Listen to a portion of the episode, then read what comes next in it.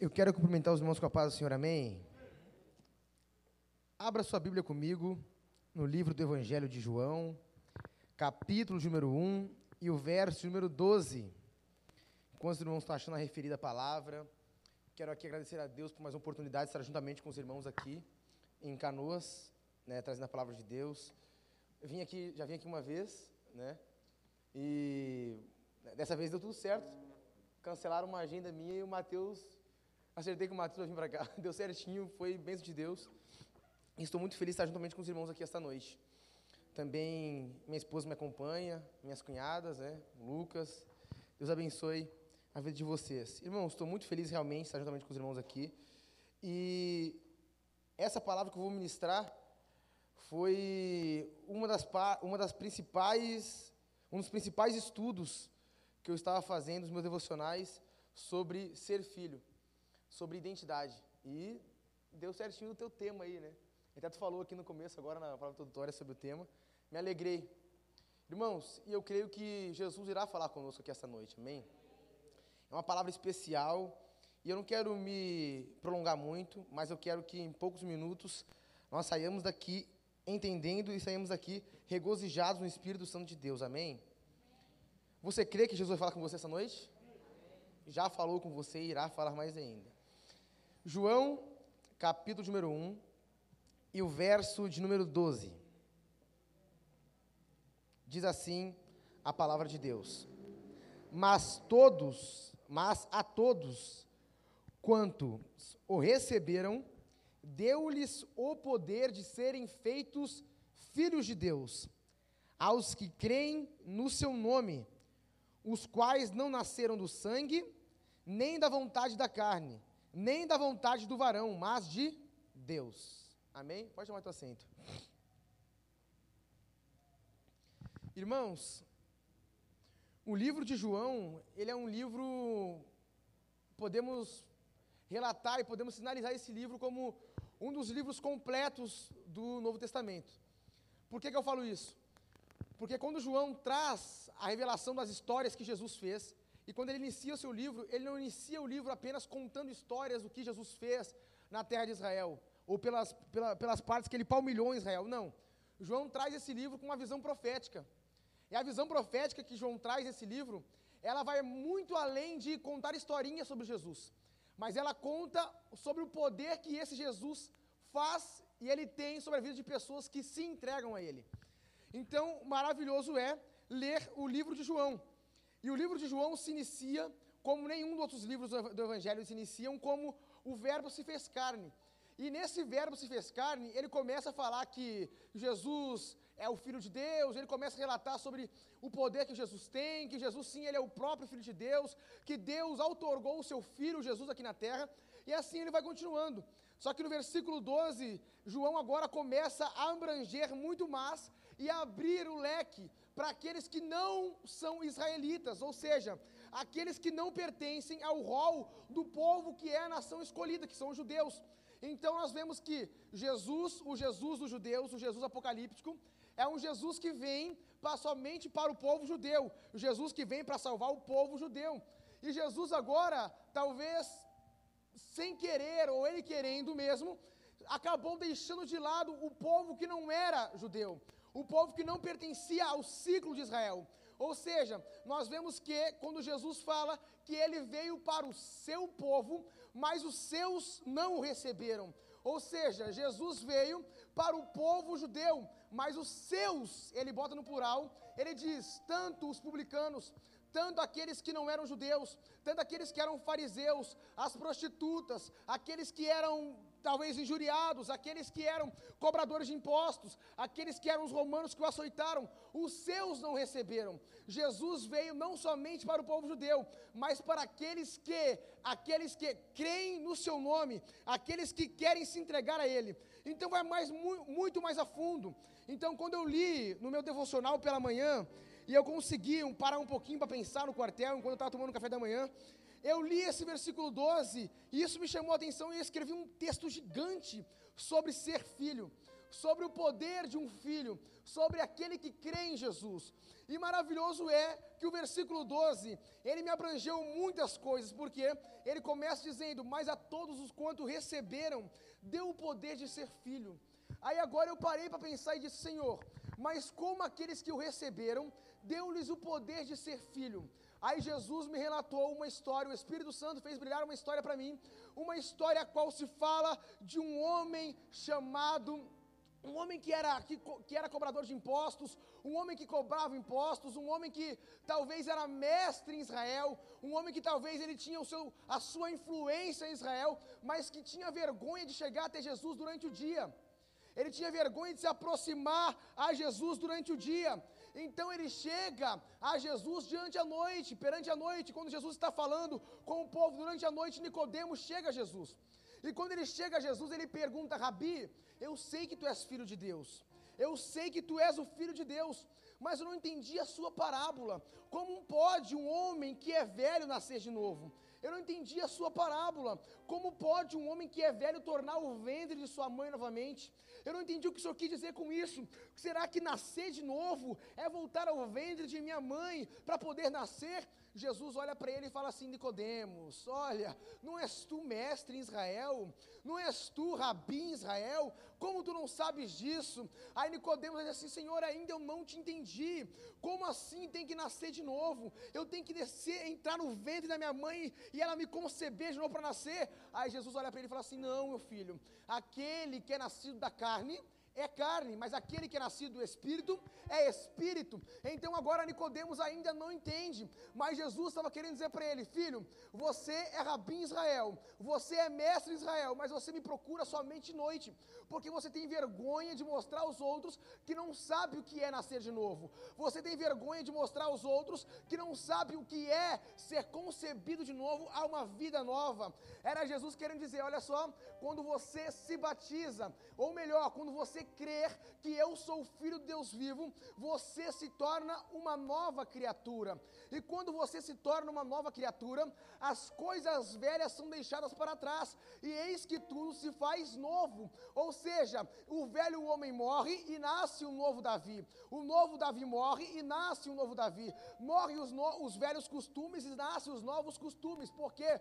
Porque agora eu sou uma nova criatura. Eu não sou mais nascido da carne, mas eu sou nascido do Espírito. Porque aquele que crê em Jesus nasce automaticamente de novo. Assim que ele se entrega, ele tem uma nova vida, ele passa a pensar diferente. Então agora sim, quando eu nasço, quando a pessoa ela acaba de ser concebida de nova vida, e uma criança nasce, a primeira coisa, o primeiro aspecto que uma criança nasce é que os pais não querem deixar essa criança morrer. Quando uma criança nasce, a primeira coisa que o pai e a mãe faz é ficar atenta a ela 24 horas por dia ela está no berço, a criança chora, a criança dá um grito, a criança ela, ela se lamenta por causa da cólica, por ter nascido de novo, por ter vindo ao mundo, nunca ter, ter rompido o cordão umbilical, ter largado a simbiose da mãe. Agora a criança, ela vem ao mundo, então ela recebe no seu estômago leite materno, ela recebe no seu estômago talvez uma papinha, porque é criança, então aquilo para ela é novo, não é acostumado muito no seu estômago, então ela sente cólicas, mas ela não sabe dizer o que ela tem ela não sabe relatar o problema dela. Então, os pais nesse ciclo de vida, eles vão cuidar dessa criança para que essa criança não morra para que essa criança não venha falecer. Então os pais estão 24 horas por dia, e é teste do pezinho, é teste da orelhinha, e é teste daquilo, e é dermatologista, é isso para cá e é aquilo para lá. É um cuidado intenso dos pais para que aquela criança viva, para que aquela criança se torne grande e forte. Mas a criancinha, ela vai crescendo, e ela vai pegando vários costumes, ela vai ouvindo, é, é como um papagaio, ela vai ouvindo o pai e a mãe falar, e ela vai assimilando ela não é ensinada a enxergar, ela abre os olhos sozinha e ela consegue enxergar porque isso é natural, mas ela, ela é ensinada aquilo que ela vê, ela não é ensinada a ouvir, mas ela é ensinada ao que ouvir. Ela não é ensinada a falar, mas ela é ensinada ao que falar. Então nós vemos que quando a criança, ela vai se fortalecendo, vai pegando idade, vai crescendo um pouquinho mais, os pais começam a instalar nela, a gravar nela princípios, começam a instalar nela e gravar nela coisas que vão formar a sua personalidade. E melhor ainda, antes disso, eles fazem um registro civil e colocam lá o nome da criança, fulaninho de tal do Bertrano, nascido em tal lugar, nascido tal hora, na cidade tal, com peso tal, com cabelo tal cor, da cor tal, nasce tudo no registro civil. E essa criança agora tem uma identidade. É a primeira identidade dela. Ainda não tem foto, mas é a primeira identidade dela. Não importa para onde ela for, não importa para onde ela caminhe, não importa o que ela faça, não importa para onde ela viaje, tudo vai se tornar ao seu registro civil. Vão olhar o registro civil dela. Ela pode estar morando nos Estados Unidos, mas vão olhar o registro civil, vai ser escrito brasileira, nascida em Canoas, da cor tal, do peso tal, o nome tal, o nome é esse, do sexo tal. Essa é a criança, o registro civil está marcado, está assinado. Essa é a sua identidade. Você pode viajar para onde você for, pode andar para onde você for, mas essa continua sendo a sua identidade. Não há como mudar, não tem como mudar o nome, não tem como mudar de onde nasceu, não tem. Aonde foi registrado, isso é registrado, isso é a marca da pessoa, isso é a sua identidade. Então pensamos um pouquinho mais. ter uma identidade não é ter automaticamente princípios. Ter uma identidade não é ter costumes, não. Porque o costume e a sua personalidade é formada no meio que você convive. A sua personalidade, o seu jeito de falar, o seu jeito de caminhar, o seu jeito de se vestir é formada no meio que você convive. Das pessoas que a rodeiam. De quem fala com você, de quem lhe ensina.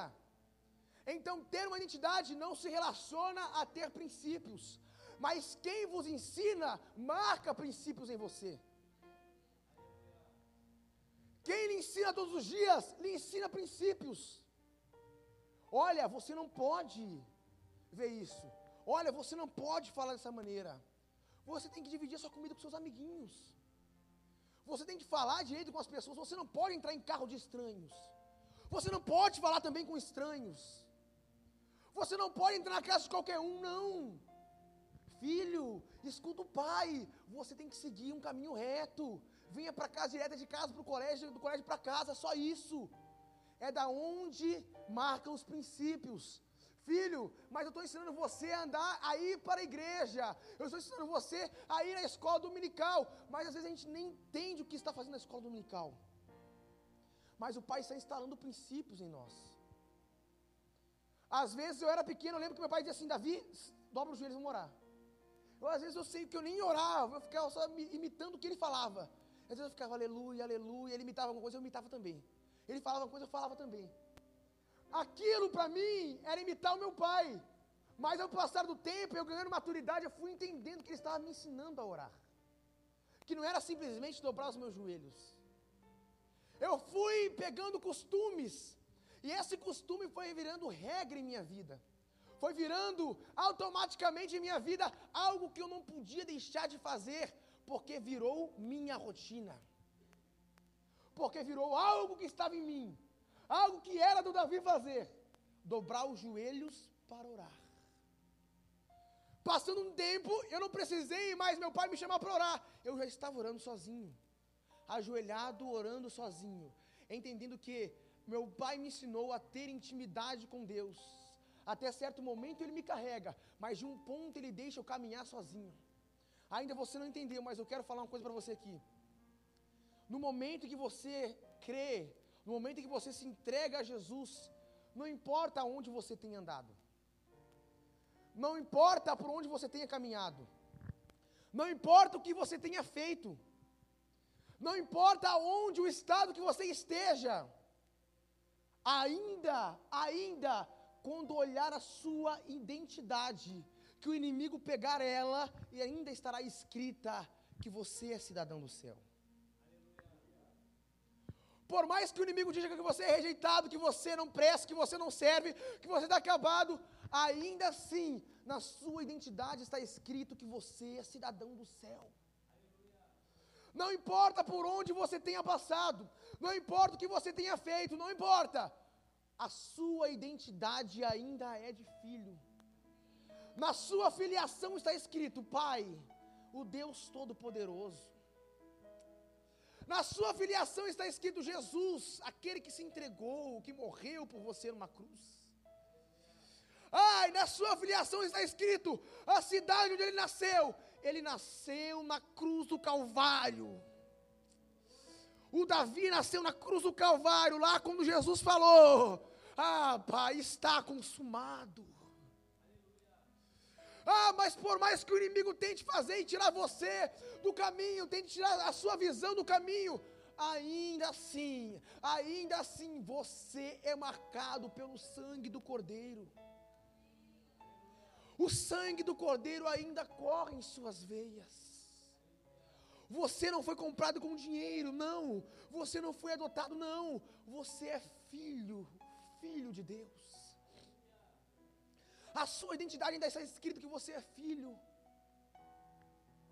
Por mais que muitas coisas aconteceram que talvez tirou a sua visão, mas ainda você é filho.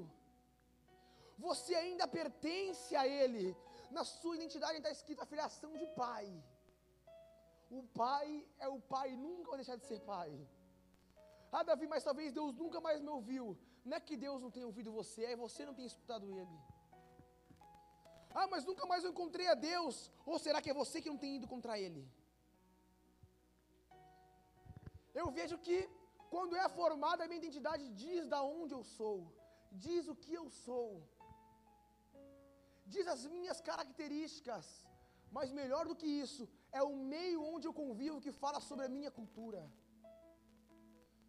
Os indianos usam uma burca na cabeça, as mulheres não mostram o rosto. É proibido, é crime, morte se mostrar o rosto. É a cultura deles. Nós vemos, nós apontamos. Se passar alguém com burca lá fora, nós vamos dizer: Ei, esse é da Índia, tenho certeza. Esse aí é do Paquistão. Olha a burca dele. Se passar um africano lá fora vestido com aquelas roupas, os quepar deles, aqueles, aquelas, aquelas túnicas gigantes, toda colorida, nós vamos dizer: Ei, esse é da África, tenho certeza que é da África. Porque a cultura deles mostra de onde eles são. Ah, mas a gente vê aqueles que os judeus com o seu quepadinho da cabeça ali em cima. A gente olha que ele tem um quepado, que ele é judeu, sei que é judeu, porque o judeu usa isso aí. É a cultura deles. A cultura identifica da onde você é, quem você é. A sua cultura identifica quem você é. Ah, meu irmão, pode falar o que for, o mundo pode implantar o que for, pode, e muitos ainda estão caindo, e muitos ainda estão indo para a cultura do mundo. O mundo está querendo transformar a igreja a sua cultura. Transformar a igreja a cultura do mundo, aquilo, transformar, integrar a cultura do mundo no meio dos filhos de Deus. Mas irmãos, aonde a cultura da igreja de Cristo está, nós temos totalmente comportamentos diferentes. A nossa cultura é diferente. Eu não digo que a cultura do Davi é a cultura do brasileiro, não. A cultura do brasileiro é sempre arrumar um jeitinho, não. A nossa cultura é a cultura do céu. E qual que é a cultura do céu, Davi? A cultura do céu ela vai muito mais além do que isso. Qual que é a cultura do céu, Davi? A cultura do céu é: se eu andava longe, ao fechar os meus olhos, Cristo vai me abraçar. Se alguém me fez mal, eu vou lhe perdoar. Se alguém fala mal de mim, pode continuar falando mal, porque isso não vai me afetar. A cultura do céu deixa eu ser diferente. A cultura do céu me coloca em um patamar diferente. A cultura do céu me faz ser diferente. Eu posso andar no meio de todos, mas eu tenho um diferencial dentro de mim. E isso influencia em todos os lugares que nós vamos. Você quer ver melhor? Deus tem compromisso com aqueles que têm compromisso com Ele. Deus tem compromisso com aqueles filhos que assumem a sua, que assumem a sua filiação de filho e aceitam a paternidade dele de pai. Melhor exemplo, Gênesis. Abraão, Sara fala para Abraão: Abraão, tenho filho com H, porque eu não posso ter filho? Depois que Deus dá a ela a chance de conceber um filho, ela concebe Isaac, mas Ismael é o primogênito, e ela fala para Abraão: expulsa a mulher. Manda ela pegar as coisinhas dela e dar no pé daqui.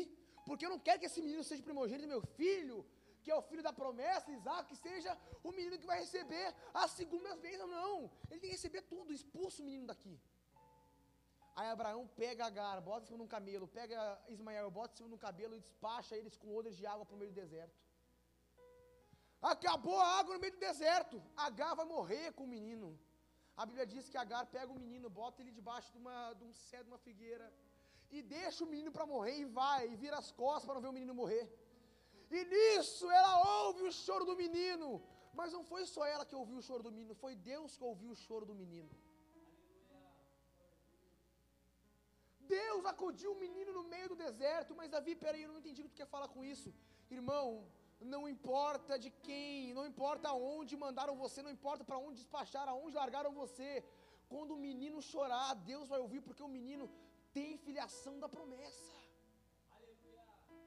Ah, mas é filho de Agar, mas antes de ser filho de Agar, nasceu de Abraão, descendeu de Abraão. E se é filho de Abraão, eu tenho compromisso com o menino também. Aí o menino chorou, Deus disse, não, quem está chorando é Ismael, filho de Abraão, também é filho da promessa, pode estar longe da casa de Abraão, pode estar no meio do deserto, pode estar aqui quase morrendo, mas eu vou socorrê-lo porque também é filho de Abraão, e se é filho de Abraão, também é meu filho. Você entende que você estando no deserto, não estando no deserto, não importa, o que importa é a sua filiação.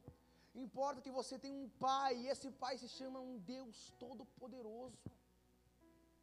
Então, muito mais do que isso é, a minha identidade é reconhecer que eu sou filho. A minha identidade é reconhecer que eu já tenho aquilo que o pai me entregou. Como assim, Davi? Quando o menino é pequeno, o menino não sabe aquilo que o pai deixou para ele.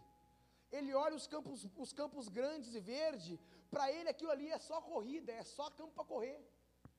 Ele olha os animais, para ele a ovelha é só um animal fofinho e a vaca é apenas um animal que come, que come capim e dá leite. Para ele não tem tanto interesse isso porque ele é pequeno. Mas quando ele cresce, ele ganha maturidade, ele já começa a olhar diferente. Ele vê que o campo dá para plantar. Ele vê que a ovelha dá para tirar a lã e fazer casaco. Ele vê que a, a, vaca não é só um animalzinho que dá leite, mas ela dá leite dá carne. Então ele começa a ter maturidade, ele vê que o pai deixou tudo para ele, basta ele pegar. Que o pai já deixou tudo para ele, basta ele tomar posse, é dele.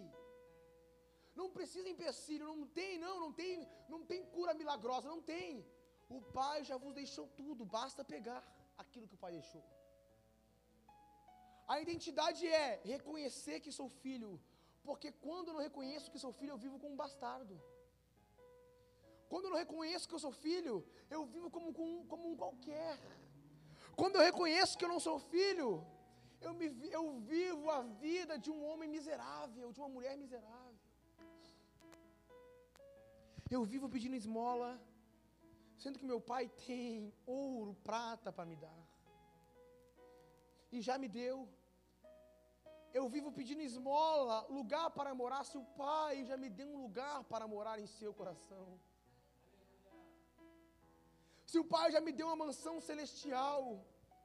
Eu vivo mendigando amor, se o Pai já me deu o amor maior do mundo.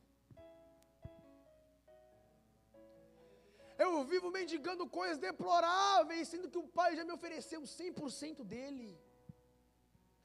Quando você não entende que é filho, você vive como um bastardo que qualquer um diz assim: sai daqui, vai embora, não merece, não é digno, não tem noção. É um qualquer, é um pecador, é um miserável, sai daqui. Vive como um bastardo, todo mundo expulsa, todo mundo maltrata. Mas quando você entende que a sua identidade, que você é filho, que você tem um pai que é poderoso, é muito mais do que isso. Não importa o lugar aonde eu caminho, o lugar aonde eu ande, o pai sempre estará de braços abertos me esperando. E tudo que o pai quer olhar para você e dizer é: filho, volta ao lugar que você estava antes. Volta a ser o que você era antes. Volta a praticar o que você praticava antes. Volta a fazer o que você fazia antes. Você quer ver melhor que isso? É a identidade do princípio. Você sabe o que é identidade de princípio? Identidade de princípio é o pai que cria o filho ensina para ele todos os princípios, dizendo: Filho, você não rouba. Porque se você roubar, é errado. Filho, você não mata, porque você tirar a vida de outro é, é errado, é pecado. Isso é instalar princípios, é Deus querendo dizer em Mateus 5, as bem-aventuranças, dizendo assim: olha, aqueles, aqueles que são pobres de espírito, deles é o reino dos céus. Aqueles que são mansos de coração, de coração. Aí ele começa a falar as bem-aventuranças e começa a dizer os princípios dos filhos de Deus. Aí agora eu saio do estado de bastardo e passo a ser filho. Mas no momento que eu perdo a identidade com o Pai, no momento que eu perdo a intimidade com Deus, eu volto a ser bastardo. Porque eu não ouço mais a voz do meu Pai. Eu não sei mais o que meu Pai quer para mim. Eu não sei mais o que o Pai tem falado comigo. Porque eu perdi intimidade com o Pai. Mas o Pai sempre esteve no mesmo lugar. Sempre esteve no mesmo lugar. Me esperando todos os dias mas é eu que não venho encontrar o Pai. Era Deus querendo, era Jesus querendo dizer a Nicodemos: Olha, tu podias vir de dia, mas tu veio de noite por quê? Porque tu tem vergonha de me encontrar de dia. Tem vergonha de mostrar ao povo que tu quer me encontrar de dia, que tu quer saber o que é nascer de novo. E nós vivemos com a cultura do século 21 dizendo: olha, eu só devo encontrar Jesus no sábado e no domingo. Eu só encontro Jesus nas campanhas, nos congressos. Eu só encontro Jesus quando o culto inicia às sete e sai daqui às nove e meia. Aí às nove e meia eu tranco Jesus dentro da igreja e só volto no domingo, às sete da noite, buscar ele aqui. Mas aqui para fora Jesus não sai comigo. Na minha casa Jesus não sai comigo. Ele me ensinou a o que ver, mas ele não pode ver meu celular. Ele me ensinou aonde caminhar, mas ele não pode saber aonde eu caminho. Eu sempre digo isso, nós gostamos de entregar a Jesus as partes que nos, que nos convém. Nós entregamos a Ele aquilo que nos convém, aquilo que para nós está bom, nós entregamos a Ele. Mas aquilo que nós adotamos e nós temos como hábitos diários e profanos, que é difícil sair da nossa vida, vícios malditos, a gente não entrega. Áreas de nossa vida que a gente não deixa Jesus acessar. Ah, nós vemos Jesus aqui não, aqui você não pode entrar. Não, no meu quarto ainda não, Jesus. Espera, fecha a porta, eu fiquei lá de fora, aqui na, no domingo de, de, de, de tarde, perto das 5 horas, eu saiba encontrar o Senhor. Aí eu vivo uma vida de segunda a sexta, uma vida como um bastardo. Aí no sábado eu lembro que eu tenho um pai que está morando aqui na igreja.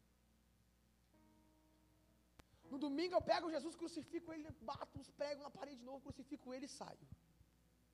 Não convido ele para participar da minha rotina não convido ele para participar do meu dia. Jesus mal ouviu minha voz a semana, porque quando eu cheguei em casa eu falei, Jesus, eu estou cansado. Ai, vou orar aqui, amém, Jesus. Deito. Há muito tempo, há muito tempo, nós perdemos a nossa identidade, perdemos a nossa cultura. Nós perdemos a intimidade e vivemos de intimidade dos outros. Nós perdemos o caminho de achar o Pai e vivemos os caminhos dos outros. Se eu perguntar a você, qual foi a última a última experiência que você teve com Deus, o que você vai me dizer?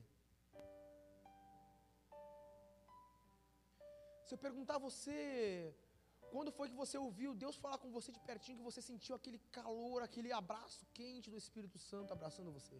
Quando foi que você sentiu isso? Quando foi que você veio para um culto como esse que não precisou o pregador dizer para você levantar sua mão e adorar, mas que você veio para cá sabendo que não existe motivo maior para adorar do que ele entregar a vida dele na cruz por você?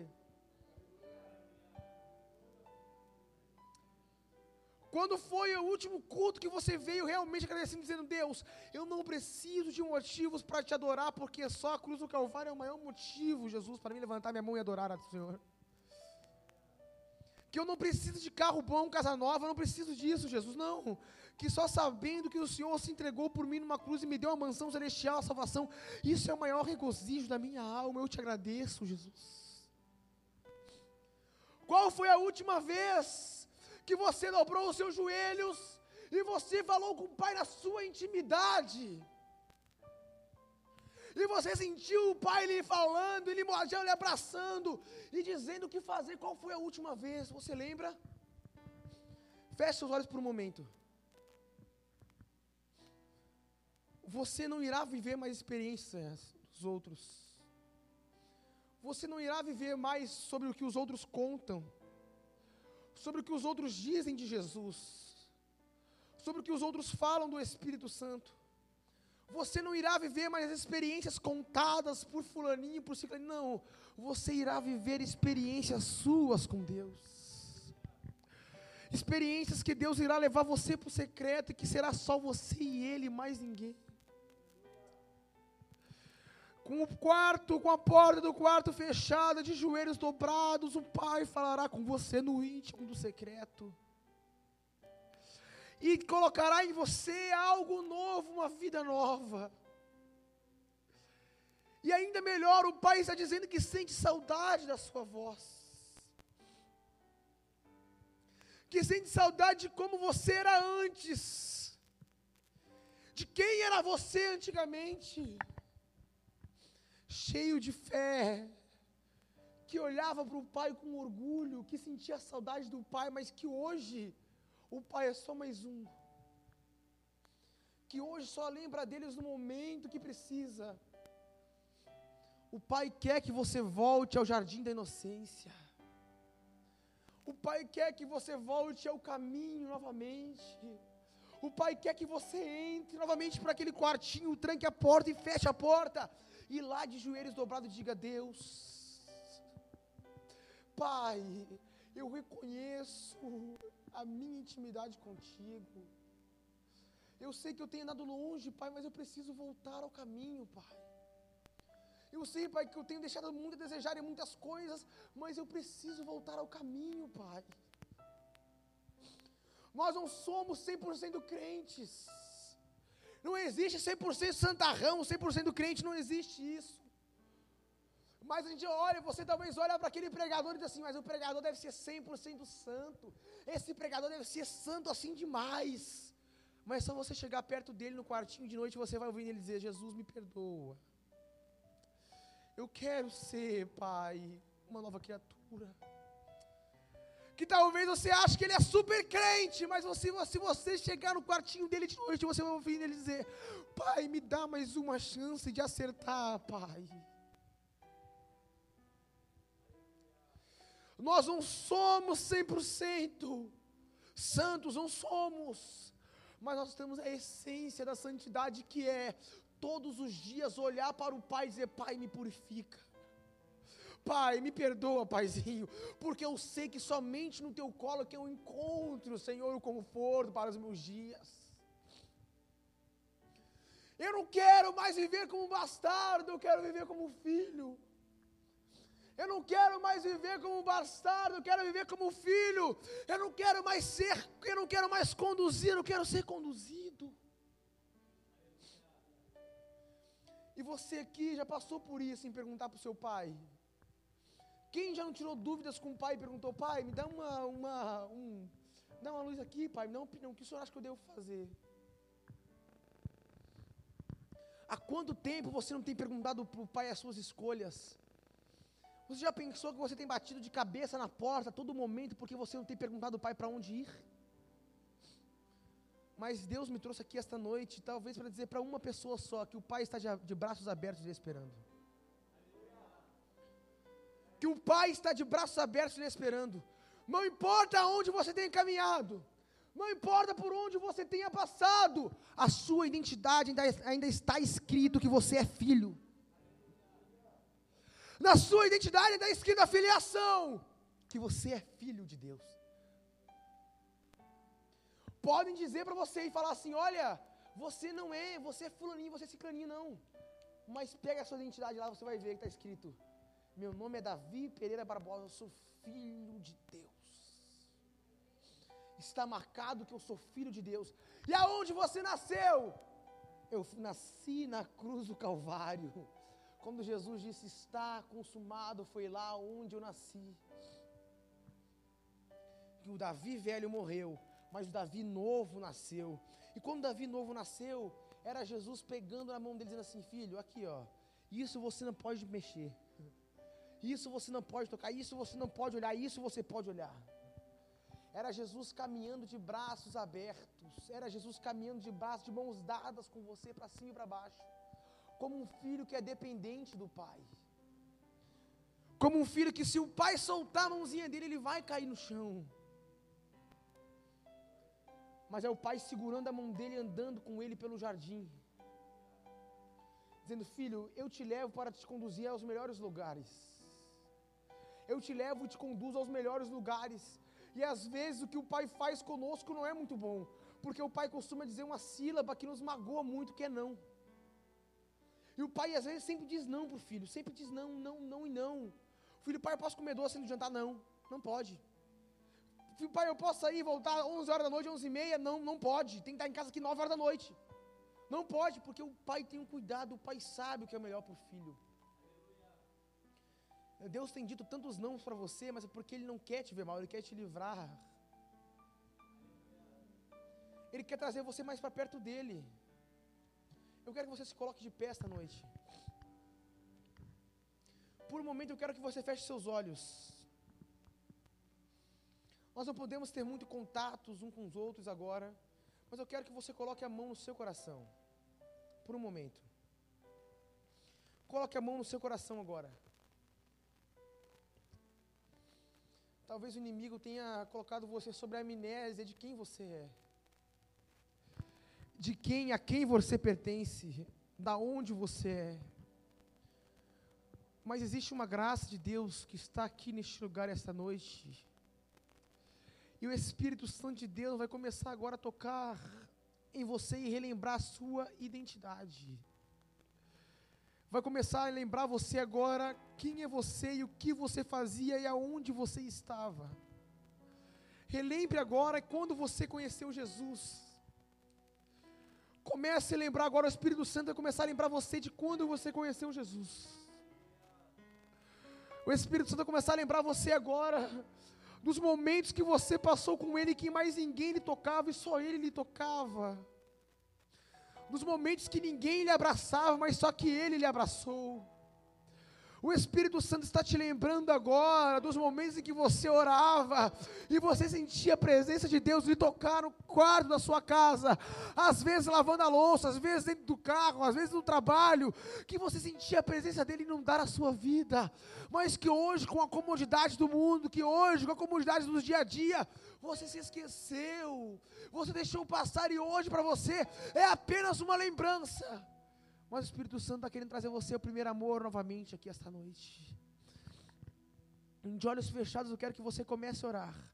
Não precisa orar alto, não. Comece a orar baixinho agora mesmo. Comece a orar agora. O Espírito Santo vai começar a tocar em você aqui agora. O Espírito Santo vai começar a tocar aqui em você agora. O Espírito Santo vai tocar em você aqui agora. Sem grito, sem nada, não. Somente a brisa suave do Espírito Santo que está soprando agora no meio dessa igreja. Jovens serão acordados pela madrugada para orar. Homens e mulheres terão palavras novas e profetizarão no meio da igreja. Deus quer trazer renovo sobre a casa aqui essa noite. Você será impulsionado, impulsionado para evangelizar. Você será impulsionado pelas dores das almas. Cristo está tirando você do lugar da comodidade, colocando você novamente no lugar dos filhos que se importam com aquilo que o pai se importa, dos filhos que se interessam com aquilo que o pai se interessa. O pai está trazendo você agora para o local aonde ele queria que você estivesse no local, no meio da brasa viva, no fogo ardente. O Pai está trazendo você, está queimando o seu coração para viver algo diferente, algo novo.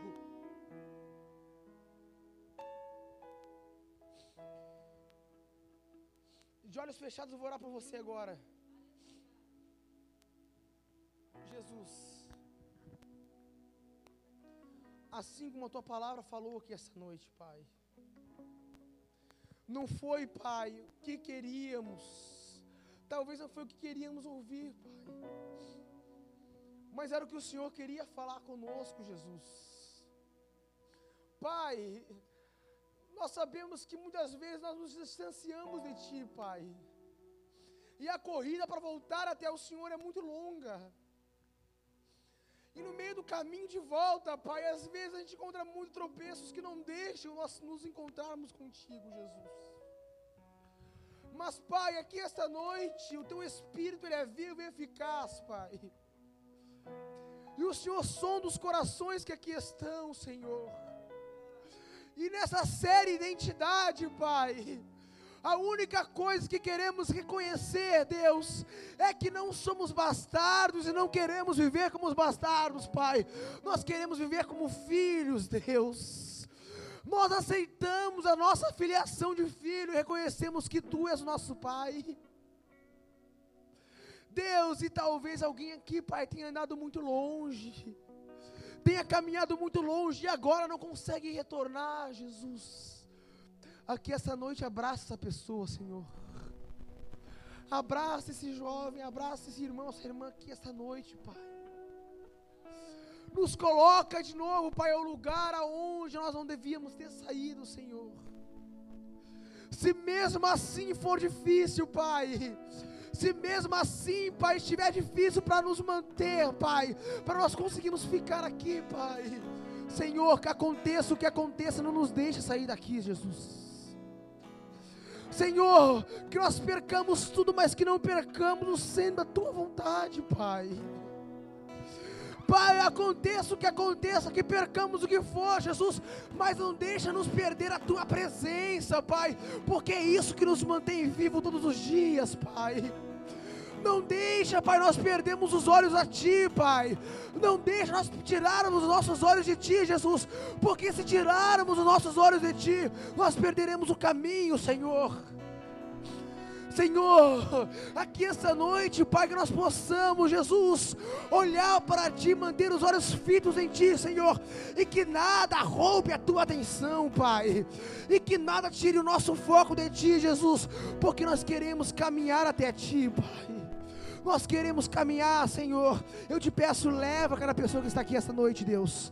Mão nos despede agora, Pai mas fica conosco, Deus, todos os dias, Pai, até a consumação dos séculos, Pai, porque nosso desejo, Jesus, é morar contigo nas mansões celestiais. O nosso desejo, Jesus, é morar contigo e cantar no coral celestial, é ver a tua face, ó Deus, é ver a tua glória, Pai. Esse é o nosso desejo, Pai. Nos mantém firmes, Deus. Nós aguardamos a tua volta, Pai. É o que nós pedimos, Pai, aqui esta noite.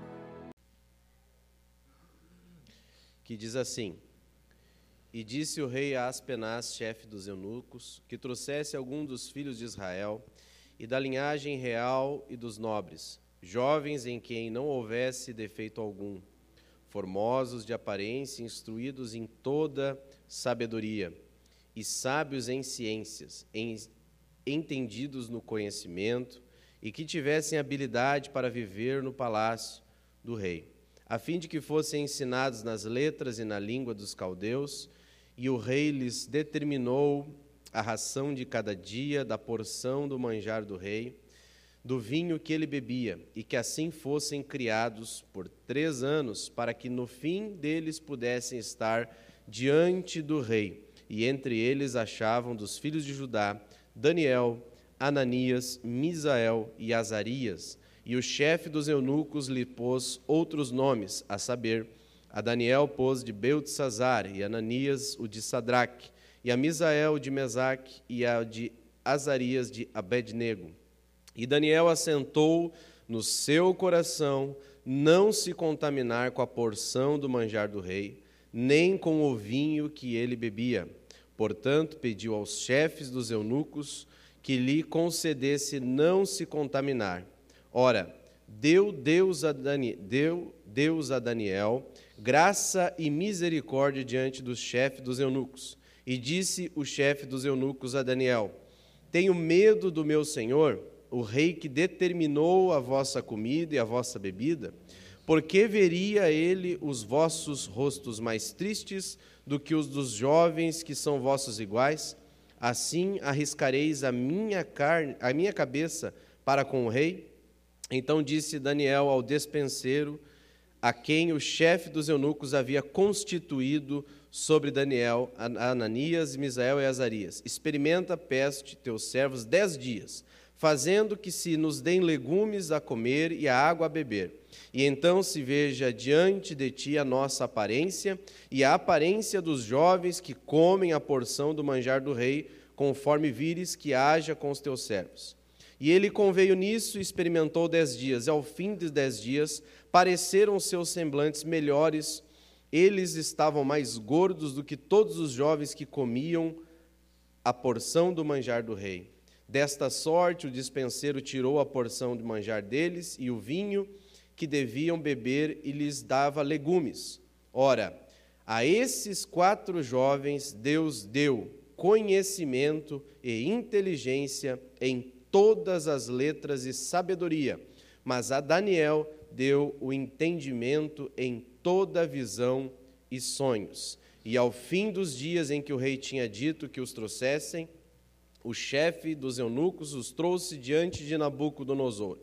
E o rei falou com eles, e entre todos não foram achados outros tais, como Daniel, Ananias, Misael e Azarias, por isso permaneceram diante do rei, e em toda a matéria de sabedoria e de inteligência, sobre que o, sobre que o rei lhes pergun perguntas, os achou dez vezes mais doutos do que todos os magos ou astrólogos que haviam em todo o seu reino. E Daniel esteve até o primeiro ano do rei Ciro. Amém? Podei vos assentar em nome de Jesus. Graças a Deus, eu quero, primeiro lugar, agradecer ao, ao convite né, do Mateus e da Amanda, que Deus abençoe. Né? A gente se sente é, honrado pelo convite e assim também estender aqui ao Jonatas, nosso amigo, né? Deus abençoe, é, e também ao pastor Paulo aqui, evangelista aqui do distrito, demais obreiros, todos Deus abençoe, né? A gente conhece aqui já, eu estava vendo muitos aqui fazem parte da nossa equipe, né? O Kleberson também nosso coordenador distrital de jovens, que Deus abençoe, e também está fazendo aí uma grande obra conosco ali na UMADIC, o Everton, né? O Everton, nosso companheiro, né? Sábado passado estava no Erechim, sábado que vem vamos estar em outro, né? E estamos aí. Deus abençoe a todos, a Caroline, eu vi a Natália também, né? Com a Bia ali. Deus abençoe a todos. A gente fica muito feliz de estar aqui na antena com os irmãos. A gente se sente muito bem aqui com os irmãos. Eu vou controlar aqui o tempo para o Mateus me convidar outro dia de novo, né? Para não, não cuidar aqui o horário. Mas Deus vai, vai nos abençoar. E também agradecer pela vida do Mateus e da Amanda, né, que a partir do domingo passado, eles também estão na superintendência com a gente, né? Vão estar do nosso lado ali, né, fazendo esta grande obra na nossa AD Canoas. Meus irmãos, é, nós lemos aqui o texto de Daniel e quando o Mateus me passou essa série né, sobre a identidade, eu, obviamente, sempre procuro honrar os irmãos, porque Deus não é Deus de confusão, né? Aí vem o irmão e fala uma série de identidade, eu chego aqui e falo de Apocalipse, né? Isso acontece com alguns pregadores por aí, né? Mas eu entendo que o Espírito Santo ele é, é único e ele fala de maneira uniforme. Então, quando ele me passou esta temática, eu comecei a orar ao Senhor e sabendo que eu não conheço a vida dos irmãos, não ando com os irmãos, não estou aqui especificamente na comunhão desta congregação, eu não conheço a vida dos irmãos e não sei o que os irmãos precisam, de maneira tal que eu aqui estou para servir. Mas, quando nós recebemos um convite, eu sempre oro ao Senhor para que o Senhor possa nos abençoar e eu possa então estar recebendo algo da parte dele, porque ele sabe o que você precisa, ele está observando a sua vida 24 horas por dia. Quando você está dormindo, ele está te olhando, quando você está levantando, ele está te vendo. Ninguém pode fugir da presença de Deus. Todos estão nu e patentes diante de Deus. Então, eu pergunto sempre a ele, e conversando com a Magda em casa, e a Magda, e aqui eu já estendo então o abraço da Magda todo, todos vocês aqui. Ela estava com muita vontade de vir, mas o Timóteo fez um mêsinho e ela ficou preocupada por causa do frio. E agora ele fez um mês é, no dia 20 de julho. E domingo passado nós apresentamos ele ao Senhor ali na Matias Velho. Então ela ficou com dois corações, mas daí ele dormiu bem na hora. E aí então ela preferiu ficar em casa cuidando do Timóteo lá. Mas estamos vivendo as promessas de Deus nós passamos por duas perdas na gestação e aí o Senhor enviou Timóteo desta vez. Uma coisa é certa, irmãos, muitas vezes Deus não nos dá aquilo que pedimos, muitas vezes nós acabamos não recebendo aquilo que nós pedimos, mas uma coisa é certa: Deus, Ele é um Deus de consolação.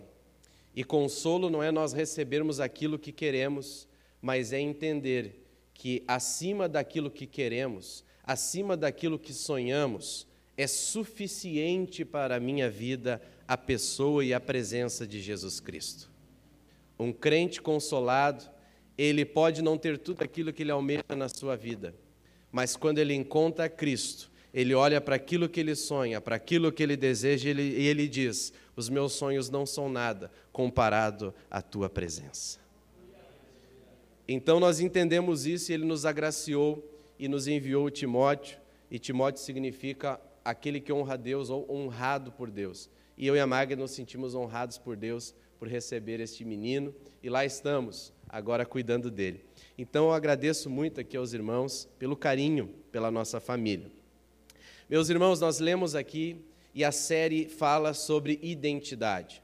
E ao meditar sobre identidade, eu procurei, é, no texto sagrado, não tem esta palavra identidade por diversas versões da palavra de Deus, nós não encontramos a palavra identidade. Nós não vemos essa palavra é, na Bíblia Sagrada, nem mesmo os tradutores utilizam ela. É uma palavra nova, uma palavra diferente. Mas no nosso dicionário, a palavra identidade, ela significa, por exemplo, documento de identificação. Quando a gente fala, ah, cadê a sua identidade? É o nosso RG, aquilo que descreve quem nós somos né, aquilo que nos traz uma individualidade, que nos faz uma separação diante do todo da sociedade. Em segundo lugar, a identidade também pode ser um conjunto de qualidades e características que torna possível a identificação de alguém. Então, quando tu vai dar as características de alguém para que alguém vá lá falar com aquela pessoa, você vai dizer: ah, é um moreno, é alto, é baixo, é loiro, tem os olhos azuis, verdes, né, castanhos são características que identificam a nossa personalidade, identificam quem nós somos. Então, a identidade ela tem essas características que identificam a cada um de nós para que nós possamos ser reconhecidos pelos outros, que nós possamos ser destacados diante de um meio, que nós possamos então ter a nossa marca, a nossa distinção diante de um grupo. Em terceiro lugar, a identidade também tem a qualidade daquilo que é idêntico. Ou seja, a nossa identidade no RG, por exemplo, nos identifica como seres humanos, o que nos faz uma distinção em relação aos animais. Então, nós somos, temos um RG que nos caracteriza como um ser humano, e isso faz com que nós venhamos a estar distintos dos demais animais. E para finalizar, a identidade, ela ajuda então a trazer a nós a nossa individualidade. Ou seja, nos traz a capacidade de sermos individuais e sermos tratados como tal. Identidade é isso. Segundo, quando eu começo a entender a identidade, a gente começa a entender que ela traz a visão para o indivíduo, nós começamos a olhar para o indivíduo. Biblicamente, nós somos constituídos de maneira tricotômica. Nós somos constituídos de corpo, de alma e de espírito. O nosso corpo tem cinco sentidos: né? tato, olfato, paladar, visão, audição. Nós temos esses sentidos que fazem parte do nosso corpo e o nosso corpo interage com o meio ambiente. Então nós conseguimos distinguir o quanto está quente, quando está frio, o que é perigoso, o que não é, através dos nossos sentidos do nosso corpo. Mas a Bíblia diz que também nós somos feitos e constituídos de alma e somos também constituídos de espírito. Nós somos constituídos de alma e a nossa alma tem três faculdades básicas e elementares. A nossa alma ela é constituída, em primeiro lugar, ela é a sede das nossas emoções.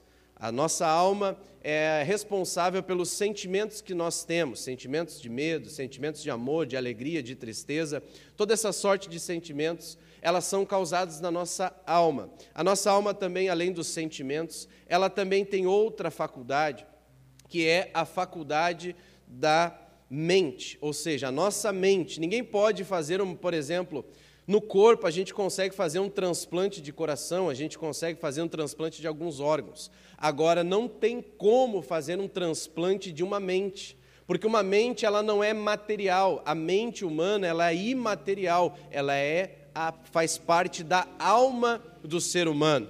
E é interessante, se eu pedir para você Olha, preste atenção. A palavra de Deus é viva e eficaz e ela é poderosa para chegar à divisão da alma e do espírito. Preste atenção. Se eu pedir para você fechar o seu olho, você consegue. Se eu pedir para você tampar o seu ouvido e não ouvir, você consegue. Se eu pedir para que você fique imóvel, você consegue. Você tem controle sobre o seu corpo. Mas agora a sua mente, quem é que pode parar? Por isso que a palavra de Deus diz lá em Jó que Deus vai conservar firme aquele que está com a mente firmada nele. A mente que tem a presença de Deus é uma mente renovada e abençoada. A mente, além de ter as emoções, ser a sede das emoções e também a sede dos pensamentos, ela também é da vontade. Ou seja, você está nesta reunião hoje porque a sua vontade decidiu. A vontade, ela provém, é uma faculdade da alma. É por isso que, quando nós pecamos, nós somos culpados, porque nós temos essa faculdade dada por Deus. Deus nos deu a vontade própria, ou seja, eu decido se eu peco ou se eu não peco. Eu decido se eu adoro ou não adoro. Eu decido se eu reclamo ou se eu glorifico. Eu decido se eu vou ser ofendido ou se eu não vou deixar para lá. Eu decido muitas coisas na minha vida através da vontade. Agora, a Bíblia diz que também nós somos espirituais. O nosso espírito também tem faculdades. Uma das faculdades do espírito é a consciência. A consciência é uma faculdade espiritual. E certamente você vai se lembrar do dia em que você falou algo, que tu falou algo, e depois tu se arrependeu e diz: Puxa, por que, que eu falei isso? A consciência acusando a tua mente, os teus pensamentos e ele comunicando aos teus sentimentos para que tu se entristecesse por aquilo que tu falou, por aquilo que tu fez.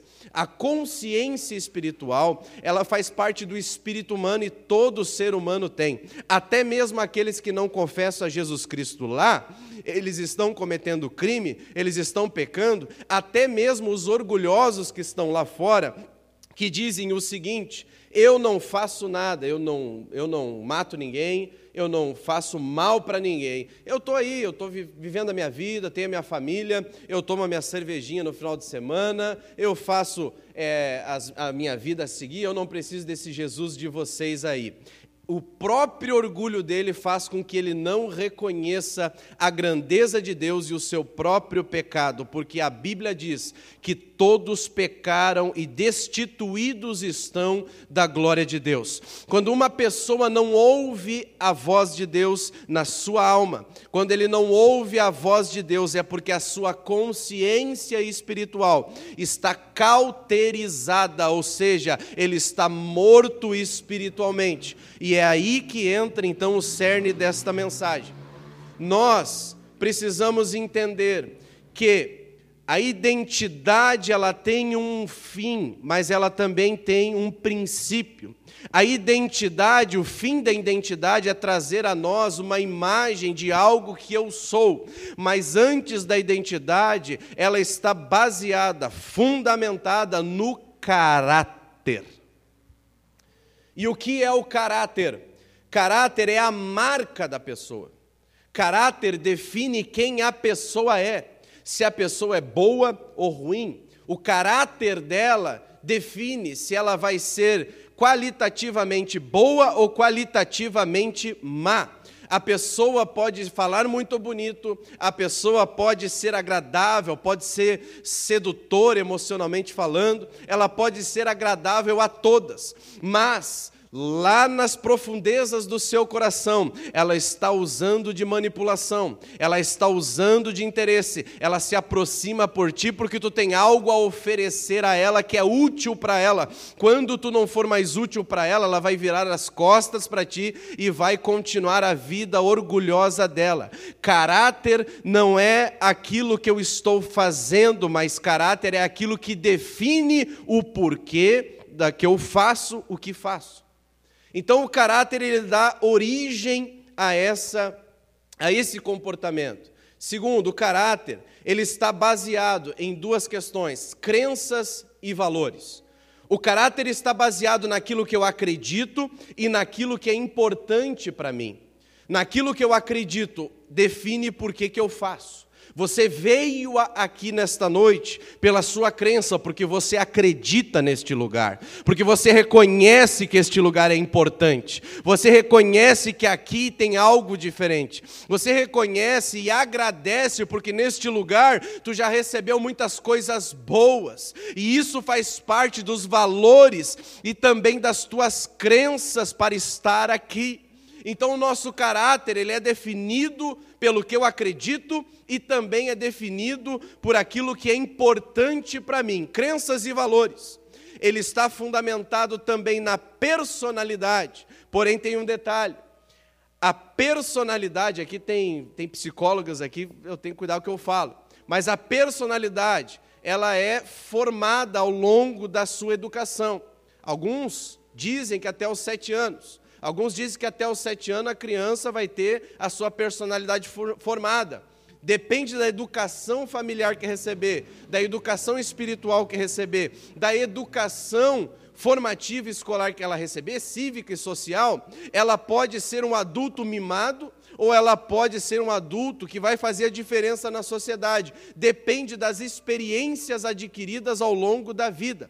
O que nós nascemos na nossa predisposição, que é hereditário, é o nosso temperamento, por exemplo. Sim, o nosso temperamento faz parte da carne. Eu posso ser impulsivo, eu, eu posso ser fleumático, eu posso ter uma, algumas características, mas a nossa, nossa formação da personalidade ela é ao longo das nossas experiências. Por consequência disso, o nosso caráter também é definido por aquilo que nós vivemos, pelas experiências que nós temos e pelas escolhas que fazemos ao longo da vida. Dito isso, fazendo essa introdução sobre esses dois termos, eu quero chamar a atenção agora aqui dos irmãos para a vida de Daniel. Entendemos o que é identidade, entendemos o que é caráter, agora vemos a vida de Daniel. Daniel, escravo, foi levado para a Babilônia. Porém, nós vemos aqui Daniel tendo a oportunidade de ser diferente, de viver no bom e no melhor naquela época porque escolheram quatro jovens para estar diante do rei, enquanto os irmãos deles que ficaram em Jerusalém escravizados. Enquanto alguns, inclusive, estavam puxando pedra, outros estavam nos campos trabalhando de sol a sol, Daniel e seus amigos foram escolhidos para estar no bom e no melhor do palácio, para comer o melhor da terra, para beber o melhor da terra e para sentir os melhores prazeres da época. Agora nós vemos que Daniel, ele olha para tudo isso, mas pelo ambiente ele não é influenciado. Pelo ambiente que Daniel está sendo colocado, por lugares punjantes, pelo ouro do palácio, nada disso chamou a atenção dele. Tanto é que quando colocaram os manjares do rei diante dele e disseram: Todos aqui vão comer, ele já assentou no coração dele olhando. Quando ele diz assentou, quer dizer que ele não falou, mas ele colocou no coração dele: eu não vou comer esse negócio. Por que, que ele não quis comer? Porque o manjar do rei era sacrificado a ídolos e a lei do Senhor dizia que não se podia comer nada sacrificado. Quando ele olhou tudo isso, ele pôde olhar o que, o que ele teria, mas ele preferiu olhar para cima, para aquele em que desde a sua mocidade já era ensinado pelos seus pais, a, a palavra e a lei de Deus. Ou seja, Daniel tinha um caráter firmado na palavra de Deus. Ele julgou o que ele poderia ganhar, mas ele também julgou o que ele estaria fazendo se ele comesse daquele manjar. Entre eu ter o melhor da terra, e desagradar a Deus, eu prefiro não ter o melhor da terra, mas agradar a Deus. Essa é a diferença. Daniel é colocado no palácio, mas ele tem uma identidade. O Daniel, ele tinha uma identidade real e nobre, ele era dos nobres de Jerusalém. Ele era de uma família abastada e abençoada.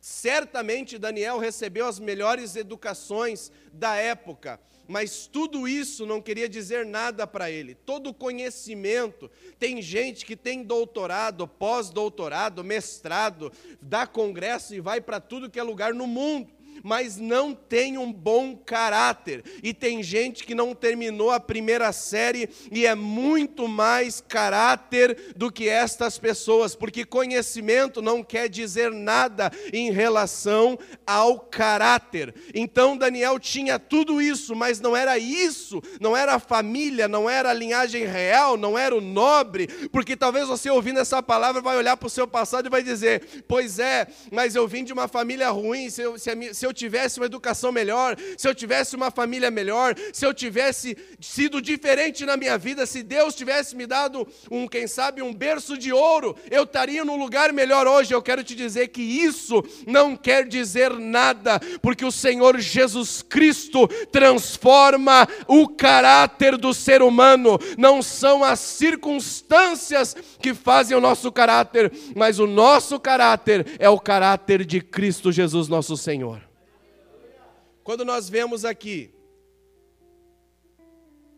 que o caráter de Daniel fez ele não fez ele assentar no coração e não comer do manjar, nós vemos então, em primeiro lugar, ele conhecia a palavra de Deus. Em segundo lugar, ele cria quem era Deus. E em terceiro lugar, seus valores estavam pautados de acordo com a palavra de Deus. Todos nós, como crentes em Jesus, somos chamados para ter o nosso caráter conforme a vontade de Deus. Quer ver uma coisa? No mundo aí fora, está vindo uma verdade que para eles é absoluta. respeite toda forma de amor. E a nossa geração, geração de jovens, vai ter que enfrentar ideologicamente isso. Respeite toda forma de amor. Ou seja, se te faz feliz, faz. Se tu se sente bem, faz. Se te dá prazer, faz. Essa é a ideologia que está aí no mundo. E essa ideologia é sorrateira, porque por vezes a nossa falta de conhecimento do amor verdadeiro de Deus faz com que a gente admita certos comportamentos que não são de acordo com a palavra. Agora, quando nós temos a palavra como nosso valor principal, nós começamos a viver o que ela diz. E aí entra essa questão. Quando nós temos a palavra de Deus no nosso coração, nós não somos frutos ou produtos do meio. Nós somos destacados, identificados, e aí se manifesta a nossa identidade, porque por mais que as coisas variem, por mais que as gerações mudem os seus sua forma de pensar, as suas filosofias, nós permanecemos como a rocha, nós permanecemos como o monte de Sião, inabalável em nossa convicção. Pode oferecer o que for, pode oferecer o melhor trabalho, prosperidade, conta, tudo. Nós não podemos negar os nossos valores, porque os nossos valores não são daqui, os nossos valores são celestiais. Aleluia. Daniel tinha sua identidade formada, forjada no seu espírito e não na carne. Claro que ia ser bom para Daniel. Ele já estava no manjar do rei, era atrativo, era saboroso. E isso não é diferente para os nossos jovens hoje, quando estão na escola. Quando começa a ideia de ficar, de beijar, de se relacionar são bombardeados o tempo todo para se relacionar entre os outros, porque o mundo pressiona eles, dizendo: se te dá prazer, se te faz feliz, tá bom, tu não vai perder nada. Mas a palavra de Deus diz o contrário, aleluia. A palavra de Deus diz o contrário. O mundo está aí dizendo da mesma maneira que a antiga serpente. A antiga serpente tentou desfazer desconstruir a identidade de Adão e Eva e conseguiu. Porque ele chegou para ela e disse: Olha, toma desse fruto, tu vai conhecer do bem e do mal. Para que que Eva queria tomar do fruto se ela tinha tudo, todo o jardim disponível para ela? Se Eva e Adão, eles tinham tudo para eles. Mas aí vem a serpente com a sua astuta cilada, que faz hoje também ele pega e mostra aquilo que não tem, para desviar os teus olhos daquilo que Deus te entregou. Deus entrega muita coisa boa na nossa mão, mas o diabo é triste, o diabo é, é sujo, porque ele vem e mostra para nós aquilo que nós não temos, para trabalhar para aquilo que nós não temos, enquanto precisamos é cuidar daquilo que nós temos. Aleluia. Deus tem dado muitas coisas boas, belas, lindas. Por que eu preciso de mais? Eu preciso me contentar com aquilo que Deus colocou na minha mão. Você está solteiro e está abençoado porque tem a presença de Deus. Aí joga a sua vida, joga a sua juventude por alguns momentos fora, e aí carrega uma marca para o resto da vida o que tem de gente mal resolvida por, por essa sociedade, porque se dão a tantos relacionamentos, e aqui tem uma psicóloga que pode muito bem dar é, um estudo sobre isso.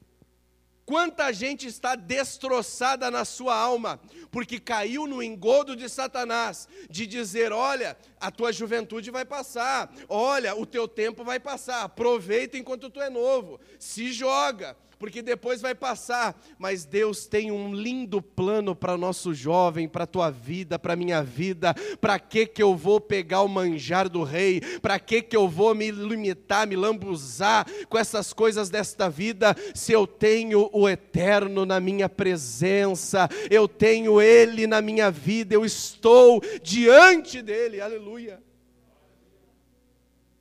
Ele assentou não se contaminar. Aí vem aquela. Mãe, eu quero ir tal lugar lá, porque lá vai ter isso, isso e aquilo. Todo mundo vai ir. E a minha mãe, o que, que ela dizia? Tu não é todo mundo. o crente não é todo mundo. Você não é todo mundo. Todo mundo está fazendo, mas Daniel não vai fazer. Todo mundo está comendo, mas Daniel não vai comer. A sociedade está fazendo de tudo, mas a igreja não vai fazer de tudo. A igreja vai fazer tudo aquilo que apraz o nosso Senhor Jesus Cristo. Segundo, nós não somos produtos do meio, nós somos produtos do reino. Eu vou repetir.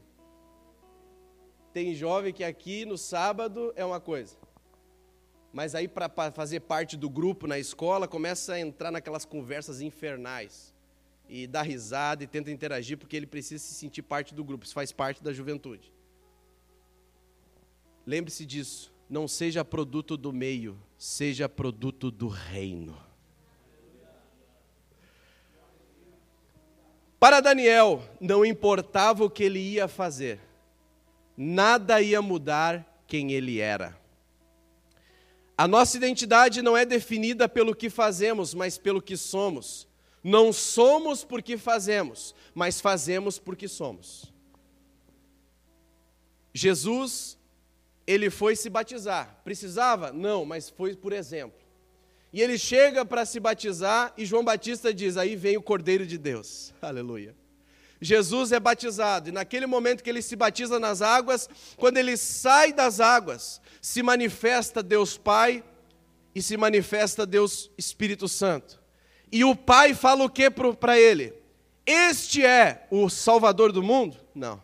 Este é o meu profeta? Não. Este é o meu sumo pastor? Não. Este é a minha palavra? Não. Este é o rei de Israel? Não. Este é a raiz de Jessé? Não. Este é o que vai assumir o trono de Davi? Não. Este é o meu filho.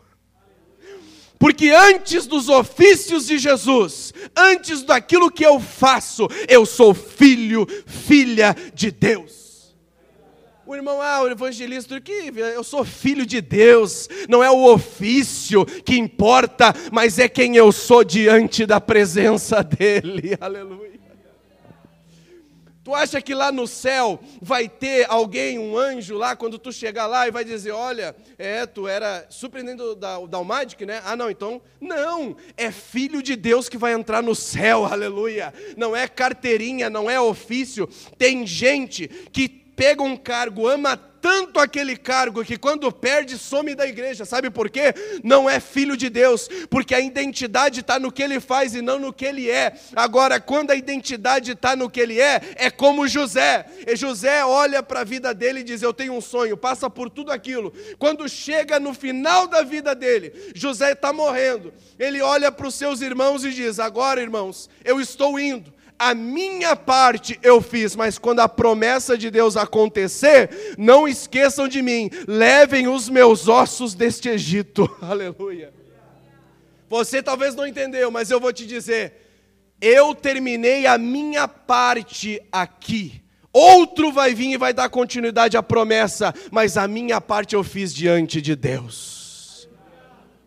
Tudo tem um início, mas tudo tem um fim. E a Bíblia diz: melhor é o fim das coisas do que o início delas. Porque no início muita gente continua, no início muita gente começa e continua, mas nem todo mundo chega até o fim. Mas Daniel, no último versículo do seu livro, sabe o que ele diz?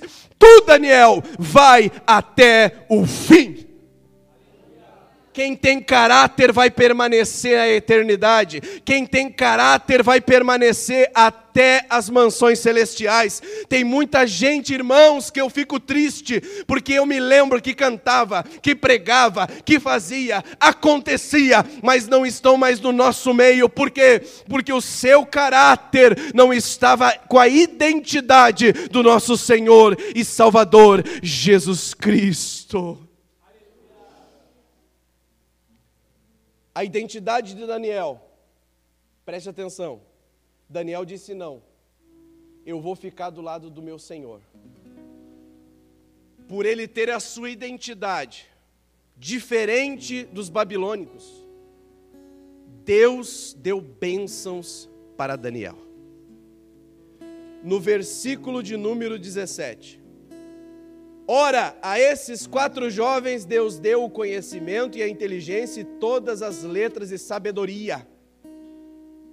Quando somos provados, quando somos injustiçados, quando decidimos perder para ganhar a Cristo, quando nós negamos a nós mesmos para carregar a cruz, sabe o que isso acontece? Sabe qual é a procedência disso?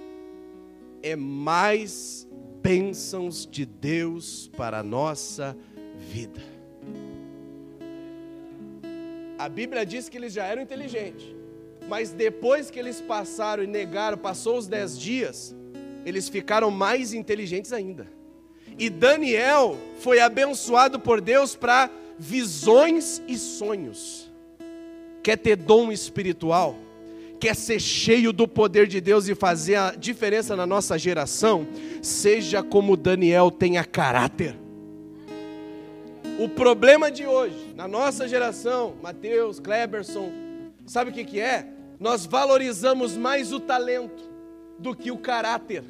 Nós valorizamos e admiramos pessoas habilidosas, quando na verdade precisamos é admirar aquele que todo dia, todo sábado está aqui, que eu vejo, conheço a vida dele. Os irmãos não conhecem a minha vida, então eu posso vir aqui, Deus me deu talento, eu posso fazer, e os irmãos, ah, o irmão é uma bênção. Mas quem sabe quem eu sou mesmo, a minha esposa que está em casa lá, ela sabe se eu tenho caráter ou não tenho, ou seja, meu irmão e minha irmã, mais importante do que talento, mais importante do que pregar, do que fazer, é ser diante de Deus. Por isso que Deus olhou para Cristo e disse: Esse é o meu filho, em quem tenho me comprazido, em quem me agrado, em quem me alegro. E a pergunta que eu te faço nesta série é essa: quem é você? Qual é a sua identidade e como está o seu caráter? Deus olha para o céu olha para os seus anjos e diz: Vamos dar uma olhadinha lá na antena, meus anjos, e vamos olhar. E lá, eu, será que ele pode olhar para mim nesta noite e dizer: William, este é o meu filho em quem tenho comprazido? Será que ele pode olhar para você e olhar e dizer: Você é meu amor, você me faz feliz, você me dá com prazo em minha alma. Será que Deus está gostando de nós? Será que Deus está gostando da nossa identidade?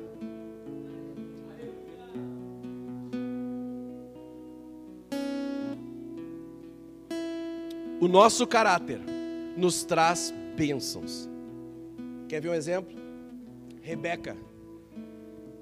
Rebeca, caráter incrível ela tinha um caráter hospitaleiro. Quem leu a história sabe, Eliezer, ora Senhor, me guia para a mulher, para o meu senhor Abraão. Para que haja um casamento de acordo. então, quando tu entrega a pessoa que tu quer casar e ora ao Senhor, Deus abençoa. Eliezer vai e quando chega lá para cansado, eles param lá com os camelos. Os irmãos conhecem a história. Rebeca oferece água aos camelos. Pensa, o que, que ela ganha com isso? Ela nunca viu Eliezer e aqueles rapazes, nunca viu. Segundo, ela era filha de um maioral, ela tinha escravas, mas ela mesma meteu a mão.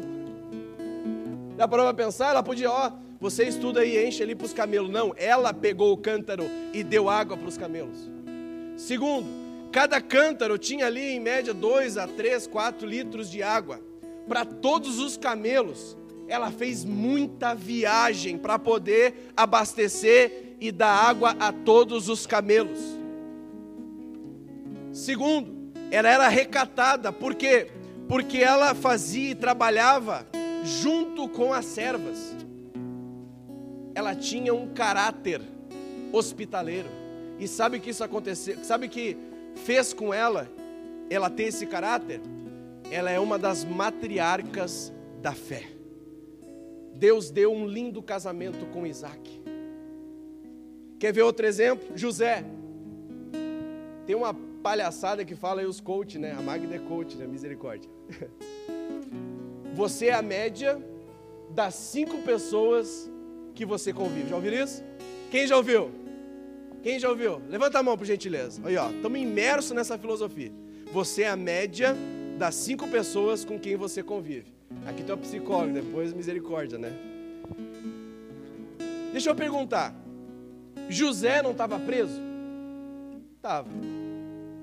As cinco pessoas mais próximas de- José eram o quê? Prisioneiro. José continuou preso? Sim ou não? Então, não é verdade que eu sou a média das cinco. Pô, a média de cinco prisioneiros é um prisioneiro também. E como é que José foi para o palácio? Vocês estão entendendo? Quem tem caráter de Cristo, quem tem caráter espiritual, não tem a sua vida condicionada pelas regras da vida. Eu vou repetir, tá, irmão? Porque isso aqui, quando eu estava meditando nisso, eu fiquei impactado. Eu fiquei, quase pulei lá em casa. Eu vou repetir. Quem tem caráter de Deus, quem tem caráter de Deus, não está condicionado às regras deste mundo. Quem tem caráter de Deus está condicionado às regras do reino. Aleluia! Então não é as cinco pessoas que eu ando que vai determinar, não é o ambiente que vai me influenciar, porque quando eu aceito a Cristo, o que acontece? Eu viro morada, e se eu viro morada, o Espírito Santo está dentro de mim, e se o Espírito Santo está dentro de mim, o mundo não tem poder sobre a minha vida, e é por isso que João vai falar, aleluia, maior é o que está em vós do que o que está no mundo. Se eu tenho a minha identidade baseada no reino, eu serei inabalável por onde eu passar. Tudo que vier para a mão prospera. Aonde tu tá, o ambiente muda. Conheço um jovem que foi promovido no trabalho e o chefe dele disse assim: "Rapaz, depois que tu chegou aqui, mudou o ambiente. O pessoal parece estar mais feliz." Aleluia. Isso só acontece com crente, irmão. É o reino. Aonde bota a planta do pé, ali está o reino de Deus. E o que falar de Davi? Samuel está chegando aí, Gessé, prepara todo mundo. E eu, papai, Davi, o pequenininho lá, quem sabe, né? Não, tu vai lá cuidar das ovelhas. E preparou todo mundo, Eliabe, Samar, todo mundo ali bonitão. Gessé, né? Ah, meu filho, vai ser ungido. Samuel está vindo aí. E botou Davi lá no. Quem foi ungido foi o menor. Quem tem caráter é pequeno. Quem tem caráter de Deus é humilde. Davi é ungido. Passa o tempo, os irmãos, os bonitos lá, né, que foram apresentados para Samuel, estavam lá na batalha. Davi vai levar pão para eles. Veja, caráter de Davi, trabalhador, serviçal, ele foi servir, foi levar pão para os irmãos. E aqui tem uns pão abençoados ali que o irmão vende, né? Benção. Foi levar pão para os irmãos, o que aconteceu? Chegou lá, todo o exército estava apavorado porque Golias estava ameaçando. E aí, Davi olha e diz: Quem é esse circunciso? Quem ele pensa que é? Enquanto o povo estava todo com medo, dizendo para si: É muito grande, não tem como derrubar. Davi, com o seu caráter firmado não nas circunstâncias da vida, mas no reino, ele olha: É muito grande, não tem como errar. Aleluia. Quem é você? Você vive de acordo com esta vida ou vive de acordo com a cruz de Cristo, nosso Senhor e Salvador? Poderia dar exemplos de muitos outros jovens, mas eu fico por aqui. Eu acredito que esta série Deus tem falado muito a respeito da nossa identidade e da importância. Que por onde nós passarmos nas ruas de canoas, as pessoas possam olhar para nós e dizer: Tu é diferente. Você fala diferente. Você tem um humor diferente. Você transmite algo diferente. E eu conheço outra pessoa que é assim parecida contigo. Porque nós temos o Espírito de Deus e manifestamos a Ele. Como eu mantenho o meu caráter? Sabe como é que isso mantém a sua identidade? Rapidamente, três coisas que Davi fazia, Daniel fazia. Primeira, ele orava três vezes ao dia. Não tem como eu ser parecido com Cristo sem conversar com Ele. Eu e a minha esposa, a gente está cada vez mais parecido um com o outro. Eu falo, quer ver uma coisa? No casamento é fácil de ver isso. Pegou um vício de linguagem, né? Falou né, por exemplo. Né? Tem gente que no final de cada frase fala né, né, né. É um vício de linguagem. Se um pega, passa para o outro. Não tem como. É incrível. Vício de linguagem, porque convivência, o relacionamento, convivência. Nós só seremos parecidos com Cristo se nós estivermos convivendo com Ele. Daniel orava três vezes ao dia. Segundo, Daniel lia a palavra todos os dias, por isso que ele conheceu a profecia de Jeremias. Terceiro, ele tinha amigos espirituais. Quando ele foi revelar o sonho, ele disse: Amigos, vamos orar para que Deus me dê a revelação deste sonho. Você deve procurar amigos espirituais amigos que querem te levar para o céu, amigos verdadeiros que vão estar do teu lado nos momentos mais difíceis da vida, amigos que não vão virar as costas para ti, amigos que realmente, quando tu não tiver nada para oferecer, eles vão te ajudar e tu vai dizer assim: Poxa, mas eu não tenho nada para te dar, não tem problema, eu sou teu amigo, eu estou fazendo isso aqui, não, eu não estou esperando nada em troca, eu só quero te ver feliz. Amigos de verdade. Se você tiver isso, você vai ter o caráter de Cristo Jesus. Vamos nos colocar de pé. E eu quero final, concluir.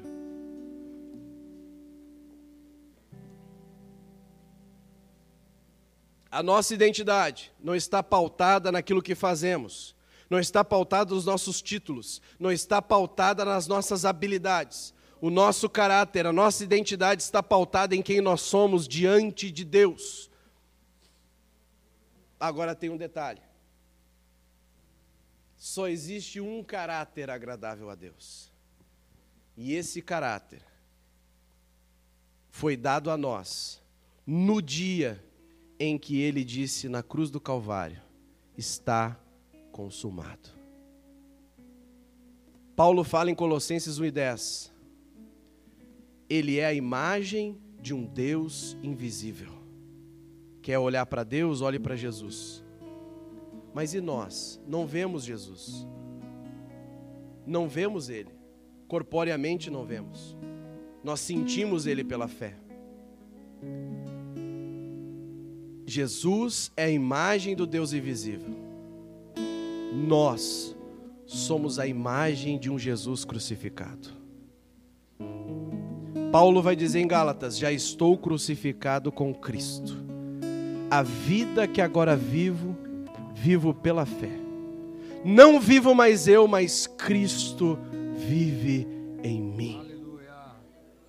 Se Cristo viver na tua vida, tua família vai melhorar, tua vizinhança vai melhorar, teu casamento vai melhorar, teu trabalho vai melhorar, tudo vai melhorar se nós formos como Cristo Jesus. Quem é você? A imagem do nosso Senhor e Salvador Jesus Cristo. Eu não sei se tem alguém aqui que não é cristão, mas eu quero orar. E quando eu estava orando em casa, eu senti no meu coração algumas lutas interiores. E você que está lutando interiormente, passe aqui na frente, nós vamos estar orando e Deus vai te abençoar. Deus vai te dar a direção. Daniel não duvidou, Daniel não titubeou, porque ele sabia quem ele era. Um dos maiores problemas da nossa geração, dos nossos jovens, é a crise de identidade. Mas venha pegar seu novo RG aqui na frente. Passa aqui na frente, nós vamos estar orando. E se tem alguém aqui que não aceitou Jesus ainda como seu único suficiente Salvador, eu quero estar orando vai ser a melhor decisão da sua vida. Identidade. Venha retirar o seu novo RG. Às vezes nosso RG fica velho, a gente precisa renovar. Né? Passa um tempinho. Quem quer renovar o RG aqui, passa aqui rapidinho que eu vou orar. O horário se foi, eu quero já entregar aqui. Rapidinho. E eu sei em quem tenho crido e sei do que o Senhor falou no meu coração. Aleluia. Ora baxandará bagaçu daralabachandará. Ora labagaçandará.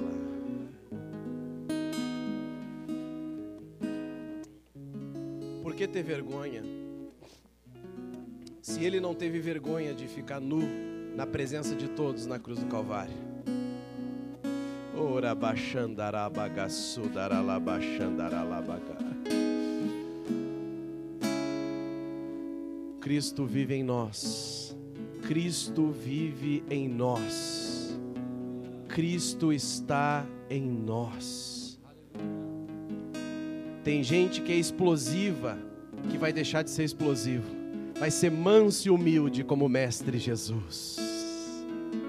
Tem gente que falta coragem, mas vai ter a coragem como teve Josué. Tem gente que não sabe falar, mas vai começar a falar como Samuel, nenhuma palavra cai do chão. Sabe por quê? Porque o Espírito Santo colocou o coração da liderança identidade. Este mês é o mês da identidade. Deus está aparelhando esta congregação para as novas almas que vão entrar por aquela porta lá e aquela porta vai entrar pessoas de caráter destruído, pessoas de caráter completamente errado, maligno, mal, mas quando olhar para cá, vão ver muitos Cristos aqui, porque vai ter caráter de Deus aqui, e esse caráter vai pregar mais do que palavra, porque ação prega mais do que palavra. Palavra pode até indicar, mas é a ação, a atitude é que convence. Aleluia. Senhor nosso Deus e Pai. Eu te glorifico e te exalto, Senhor, por estarmos na tua presença agora. Abençoa agora, Pai. Eu sei em quem tenho crido e também sei que o Senhor é poderoso para fazer infinitamente mais daquilo que pensamos ou pedimos, daquilo que possamos imaginar. Mas aqui, Senhor, estão os nossos irmãos, nossas irmãs, que têm, Senhor, na sua alma um desejo, Pai, de cada vez mais estar próximo a Ti, um desejo de cada vez mais ser manso como Tu é ser humilde como tu é. Senhor, eu repreendo, ó Pai, todo o ataque do inimigo contra as famílias, contra esta juventude, contra esta geração. Senhor, pode o inimigo tentar armadilha contra eles, mas nesta noite aqui está sendo forjado um caráter especial, um caráter como o de Daniel, inabalável diante deste tempo e desta geração. Abençoa agora, Pai, e derrama um renovo agora, em nome do teu filho, Jesus Cristo de parabasuda rabachandara labagalabasandara. Quem já pisou no santo dos santos em outro lugar não sabe viver e onde estiver.